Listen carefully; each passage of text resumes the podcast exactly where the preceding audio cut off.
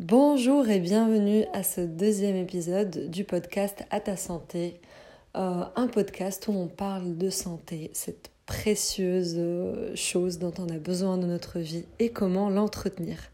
Et justement, euh, dans ce podcast, je défends le fait que chacun de nous est responsable de prendre soin de sa santé. C'est pas quelque chose qu'on peut déléguer. On peut se faire aider, mais il est de notre responsabilité de comprendre comment notre corps fonctionne et, et comment est-ce qu'on peut en prendre soin au mieux. Et l'histoire d'aujourd'hui est, est une histoire vraiment euh, impressionnante. En fait, si ça m'était pas arrivé, j'aurais eu du mal à le, à le croire. C'est qu'un simple ballon de baudruche, vous voyez les ballons là qu'on gonfle pendant les, les anniversaires, euh, et eh ben ça m'a ça m'a guéri de quelque chose que je, je cherchais, j'avais un problème, je vais vous raconter l'histoire, et je cherchais pendant deux ans, et j'ai vu 11 médecins sur les deux ans, et il y a personne qui a pu me guérir. Euh, et ça s'est terminé, c'est resté avec moi jusqu'au bout. Vous allez voir, finalement, c'est quand même une personne compétente qui a pu trouver euh, la solution. Mais la solution était tellement simple et tellement basique. Euh, bref, c'est vraiment pour moi une histoire édifiante sur euh, le fait qu'il faut euh, s'entourer de, personnes compétentes aussi et de comprendre, même si on délègue à quelqu'un de trouver qu'est-ce qui va pas, d'essayer quand même de comprendre euh, comment notre corps fonctionne et je pense que cette histoire est une très bonne illustration. Donc tout a commencé, j'étais, je pense c'était l'année 2007 où je suis partie du Maroc pour m'installer en France. Euh, j'avais eu une proposition de stage, j'étais à la fin de, de mes cinq années d'études après le bac et je cherchais un stage et on m'en a proposé un à Strasbourg. Et donc euh, à cette période-là, ben, j'ai quitté le Maroc pour venir m'installer à Strasbourg. Je suis arrivée mi-août. Euh, il pleuvait, j'étais pas très euh, contente parce que j'avais rarement vu de la pluie en août. Je me suis dit, purée, ça commence bien. Euh, mais bref, j'étais quand même contente d'avoir une opportunité de vivre dans un autre pays, de voir autre chose, au moins pendant quelques mois, parce qu'à cette période-là, je n'avais pas encore décidé si je restais ou pas. Mais voilà. Donc j'étais contente, j'ai commencé à j'ai fait mon stage, après on m'a proposé un job, je suis restée. Mais tout de suite, les premiers mois de mon installation à Strasbourg, je commençais à avoir un problème que j'ai jamais vu avant. C'est que j'avais des acouphènes. J'avais les oreilles qui se, qui étaient, alors au début c'était des épisodes, donc j'avais les oreilles qui se bouchaient. Euh, je, euh, vous savez, un peu comme quand on est dans, dans, dans euh, l'avion et quand on sent que nos oreilles se bouchent, et des fois on prend un chewing-gum pour le faire passer. Alors au début j'en ai mâché des chewing-gums, et au début, c'était épisodique, c'est-à-dire ça venait, ça partait. Mais à un moment, c'est ça s'est installé. Donc j'avais des acouphènes H24. Euh, je, j'avais cette pression dans la tête, je m'entendais parler en amplifié dans ma tête. Euh, bref, c'était, c'était une catastrophe. Les personnes qui ont déjà eu ça, ne serait-ce que euh, quelques heures dans un avion ou Enfin, ça peut arriver à plusieurs occasions, chute de tension, etc. Ils savent à quel point c'est un sentiment désagréable. Et surtout quand ça dure. Parce qu'à un moment, donc moi, ça a duré pendant des mois avant que je me dise, ok, maintenant il faut que je consulte, c'est pas possible. Euh, il faut que je fasse quelque chose. Et en fait, ça m'empêchait vraiment de, de, profiter parce que déjà, je commençais mon boulot, donc j'étais un peu gênée de faire répéter les gens vu que j'entendais pas très bien. Euh, et moi-même, j'étais frustrée parce que je voulais profiter de ces mois. J'étais dans un autre pays, je voulais profiter, je voulais m'amuser. Et en fait, j'étais euh, souvent le week-end euh, chez moi parce que je me disais, c'est peut-être de la fatigue, il faut que je me repose. je me sentais pas bien. Et donc je me suis dit, je vais aller voir un, un médecin. Donc la première fois, j'ai pris un rendez-vous. Bon, je connaissais pas grand monde à Strasbourg, pour ne pas dire que je connaissais personne, je connaissais juste mes collègues. Et donc j'ai commencé à leur demander des, euh, des conseils pour aller voir un médecin ORL. Alors j'ai déjà commencé par voir un généraliste, après j'ai vu un ORL.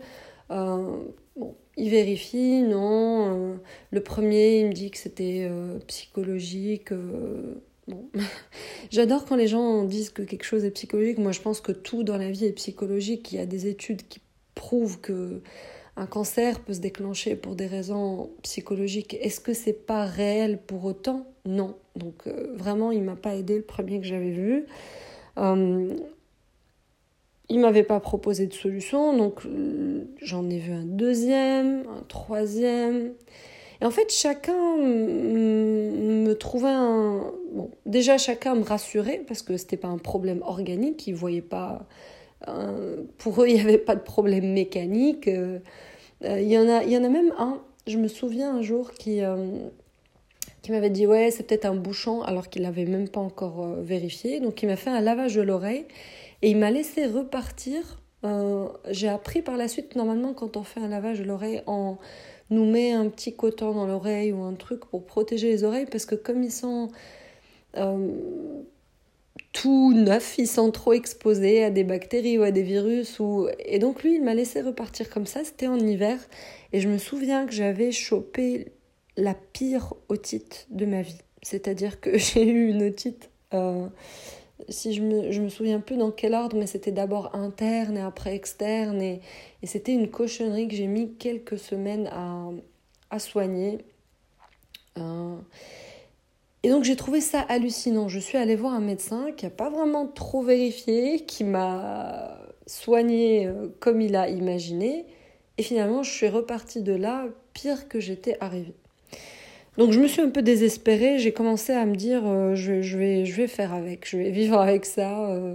les acouphènes ne partaient toujours pas. Après je remarquais que euh, il y avait des améliorations, hein. des moments où j'étais vraiment reposée, où j'avais eu vraiment 9 heures de sommeil bah, le matin, tout en début de journée, j'en avais peut-être pas. Et puis dès que je commençais à me refatiguer, etc., bim, ça revenait. Donc je, me suis dit, bon, bah, je vais vivre avec ça.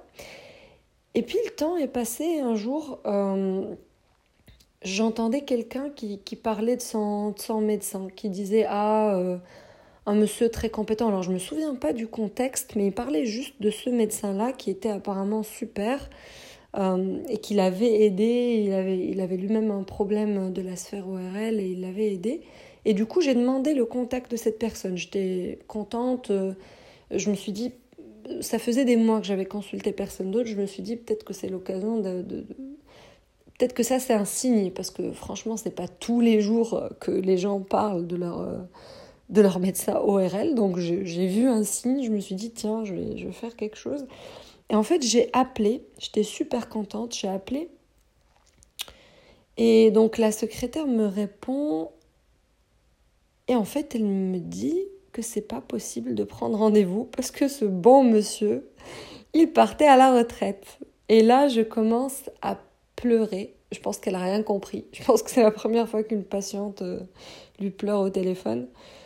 Parce qu'en fait, j'avais tellement, j'étais tellement contente à l'idée de, de, pouvoir euh, me soigner, de, d'essayer avec quelqu'un que elle me dit non c'est pas possible en fait il part à la retraite tel jour c'était genre dans une semaine et il a déjà des patients jusqu'à la dernière minute donc euh, ça sera pas possible et là il me dit bah écoutez euh, comme elle voyait que je pleurais et tout je vais je vais vous le passer et donc elle me passe le médecin et il me parle, lui, qu'est-ce que vous avez, blablabla, blablabla. Bah écoutez, vous savez ce qu'on va faire, je vous prends, vous serez ma dernière patiente. Et là, j'étais, contente, j'étais touchée qu'il fasse un effort. Et donc, j'avais rendez-vous dans une semaine. Donc, euh, d'ailleurs, c'est un monsieur qui, qui avait des rendez-vous vraiment à, éloignés à des mois. C'était un spécialiste, euh, professeur reconnu, machin. Et là, vu que bah, il lui restait une semaine avant d'être à la retraite, bah, j'avais un rendez-vous dans une semaine. Donc, je vais le voir. J'arrive. Euh, monsieur très avenant, souriant, rassurant. Bon, bref tout ça, c'était juste les bonnes vibrations que j'ai ressenties en, le rencontrant. Mais surtout, il commence à m'examiner, il me demande de faire plein de trucs, des sangs, il me fait un, test complet des oreilles. On m'avait jamais fait ça.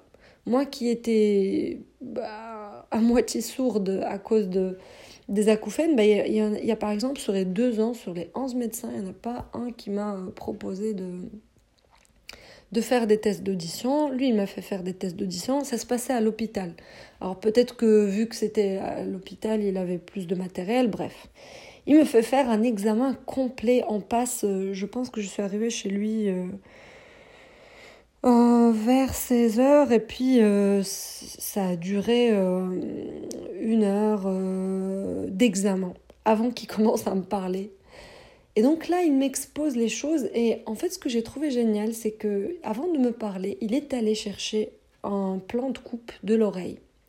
Et il m'a expliqué ce qui se passait dans mon oreille. Franchement, là, j'en parle, j'ai presque envie de, pleurer parce que c'était un moment de, c'était une épiphanie, quoi. J'étais là, ah ouais, en fait, il y a quelqu'un qui est capable d'expliquer ce que j'ai et qui peut me l'expliquer et moi, je peux le comprendre. Alors que pendant deux ans, on m'a dit que c'était dans ma tête, quoi. Euh, donc, il me montre cette coupe et il m'explique. Donc, il y a un, un canal, je pense que ça s'appelle le canal de Stache, entre l'oreille et la bouche. Et ce canal-là, il a des muscles et il est prévu pour s'ouvrir et pour se fermer, un peu comme une valve. Et en fait, dans certaines conditions, que je vais vous raconter après, il se détend et, cette fermeture-ouverture n'arrive plus, d'où le fait que l'air il arrive tout le temps. Enfin, il y a, je pense, une communication euh, constante entre la bouche et l'oreille. Alors ça remonte à, quelques années maintenant, donc je me souviens pas de l'explication exacte, mais en gros, ce muscle ne fait plus son boulot et du coup, euh, c'est ce qui donne cette sensation d'acouphène. Et donc il me dit, euh, ah d'ailleurs, avant de vous dire ce qu'il m'a dit, donc la cause, c'est l'une de deux choses. Soit une perte de poids euh, vraiment considérable. Euh, j'ai dit ouais, j'ai perdu un kilo dernièrement. Il m'a dit non, non, on parle de 20-25 kilos. Donc si vraiment il y a une grosse perte de... J'ai dit non, là carrément, c'est pas le cas. Ou alors, si on souffre d'une dépression, le tonus des muscles, il se dégrade. Et là, d'ailleurs, ça m'a fait penser, parce que c'est vrai que j'étais très triste d'avoir quitté les miens, d'être dans un autre environnement, dans un autre pays. Mais je pensais pas être en dépression. Et ben ça, c'était peut-être une preuve que si, quand même, j'avais traversé une, dépression. Enfin bref, donc il me dit, ce muscle-là, bah, c'est comme tous les muscles du corps, on peut le remuscler et la valve remarchera génial. Donc je lui dis euh, qu'est-ce qu'il faut faire, séance de kiné. Alors il me dit ouais je peux vous prescrire des séances de kiné, mais euh, vous allez y aller, on va vous donner une sorte de machine où vous allez souffler qui va vous opposer de la résistance et c'est ça qui va muscler ce, muscle-là. Vous savez, vous pouvez le faire chez vous. Purée, déjà, le mec, il me, il me trouve l'explication. Euh, il me prescrit, il m'explique exactement ce qui se passe et il me dit en plus que je peux me soigner toute seule chez moi. Donc il me dit c'est tout simple, vous achetez des ballons, les ballons qu'on gonfle, les ballons de baudruche, et vous les mettez dans un, dans récipient sur votre table basse au salon ou sur votre bureau, et à chaque fois que vous passez à côté, vous en prenez un et vous le gonflez. Et vous allez voir, bah, dans quelques jours, euh, ça ira mieux. il m'a dit dans quelques semaines. Donc voilà, moi je. Bon, cette histoire de ballon me laisse un peu. Parce que voilà, moi je, on est dans une culture où tu es malade, tu prends des médicaments, quoi. Donc. Euh, où, où, on t'opère, où tu vas voir un kiné, ou euh, mais c'est la première fois que quelqu'un me disait que je pouvais me soigner comme ça. Et donc, euh, je suis. alors, déjà, je l'ai beaucoup remercié, déjà qu'il m'a expliqué, etc. Euh, j'ai voulu payer, c'est trop marrant. Il, m'a dit que c'était bon parce qu'il m'a dit que quand il avait commencé sa carrière, en fait, son tout premier patient, il ne l'avait pas fait payer. Et il s'était dit que son premier, son dernier patient ne paierait pas. Donc moi, j'ai rien payé du tout euh, pour tous les examens et tous les trucs qu'il m'a fait. Donc je l'ai remercié d'autant plus parce que ça m'a. C'était vraiment une rencontre, quoi. Bref. Euh, donc je rentre chez moi, j'achète tout de suite les ballons, j'en gonfle, j'attends pas de passer devant les ballons pour les gonfler, j'en ai dans ma poche et j'en gonfle tout le temps, tout le temps. Et déjà, au bout de quelques jours, je sens une amélioration et au bout d'une semaine, il n'y a plus d'acouphènes. Un truc de fou, quoi. C'est-à-dire, pendant deux ans, j'ai cherché, j'ai... Et en fait, une personne qui comprend. C'est pour ça que dans ce podcast, ce que je vous propose, c'est de comprendre comment votre corps fonctionne. Alors, j'ai pas la prétention de connaître tout, mais en tout cas, depuis ce jour-là, je me suis passionnée de comprendre comment mon corps fonctionne à chaque fois qu'il y avait, qu'il y avait quelque chose qui ne fonctionnait pas justement correctement, qu'il y avait une maladie, etc. C'est ma responsabilité, c'est ta responsabilité de comprendre ce qui ne va pas. Après, tu peux toujours voir un spécialiste pour t'aider à comprendre, mais le nombre de médecins chez qui j'ai été qui me donnent juste des médicaments sans rien m'expliquer, rien du tout. Enfin bref. Donc je, ça passe. Je, je suis, euh, je suis sur un nuage. En fait, je réentends. Je peux avoir des interactions sociales euh, normales. Je, je, je, je ressens cette, cette sensation d'être emprisonnée dans sa tête pendant tout ce temps. Et eh ben, j'avais la sensation tout simplement d'avoir été libérée. Euh, c'était génial, c'était vraiment génial. Donc c'était une histoire aujourd'hui peut-être un peu longue, j'ai pas regardé, ça fait combien de temps que je parle. Mais je tenais vraiment à la partager avec, avec toi qui écoutes parce que ce jour-là, ça m'a fait une révélation. C'est que on est responsable de comprendre euh, comment notre corps fonctionne pour s'en occuper. On ne peut pas avoir euh, une voiture euh, et, aller chez le mécanicien et qu'il nous change des trucs et sans nous expliquer. Alors pourquoi est-ce que c'est normal qu'on aille voir un médecin, un nutritionniste, n'importe quel spécialiste de la santé et qui nous dit juste faites ça sans nous expliquer, demandez des explications, investissez un petit peu de temps pour comprendre comment votre corps fonctionne et euh, abonnez-vous à ce podcast où on va parler de beaucoup de choses, euh, de beaucoup d'explications d'informations de, qui finalement sont disponibles, c'est-à-dire elles existent, les recherches existent, les informations existent, mais c'est tout simplement qu'elles ne sont pas, euh, qu'elles sont un peu, j'ai l'impression, tenues secrètes, parce que souvent il y a des remèdes qui coûtent rien. Et donc il y a personne qui a d'intérêt à faire de la pub à un truc qui coûte rien, et donc on n'en entend jamais parler. Voilà, c'était tout pour aujourd'hui. Merci d'être resté avec moi jusque-là et je vous dis à très bientôt. Euh, je te dis à très bientôt à toi qui écoutes ce podcast euh, dans un nouvel épisode et à ta santé.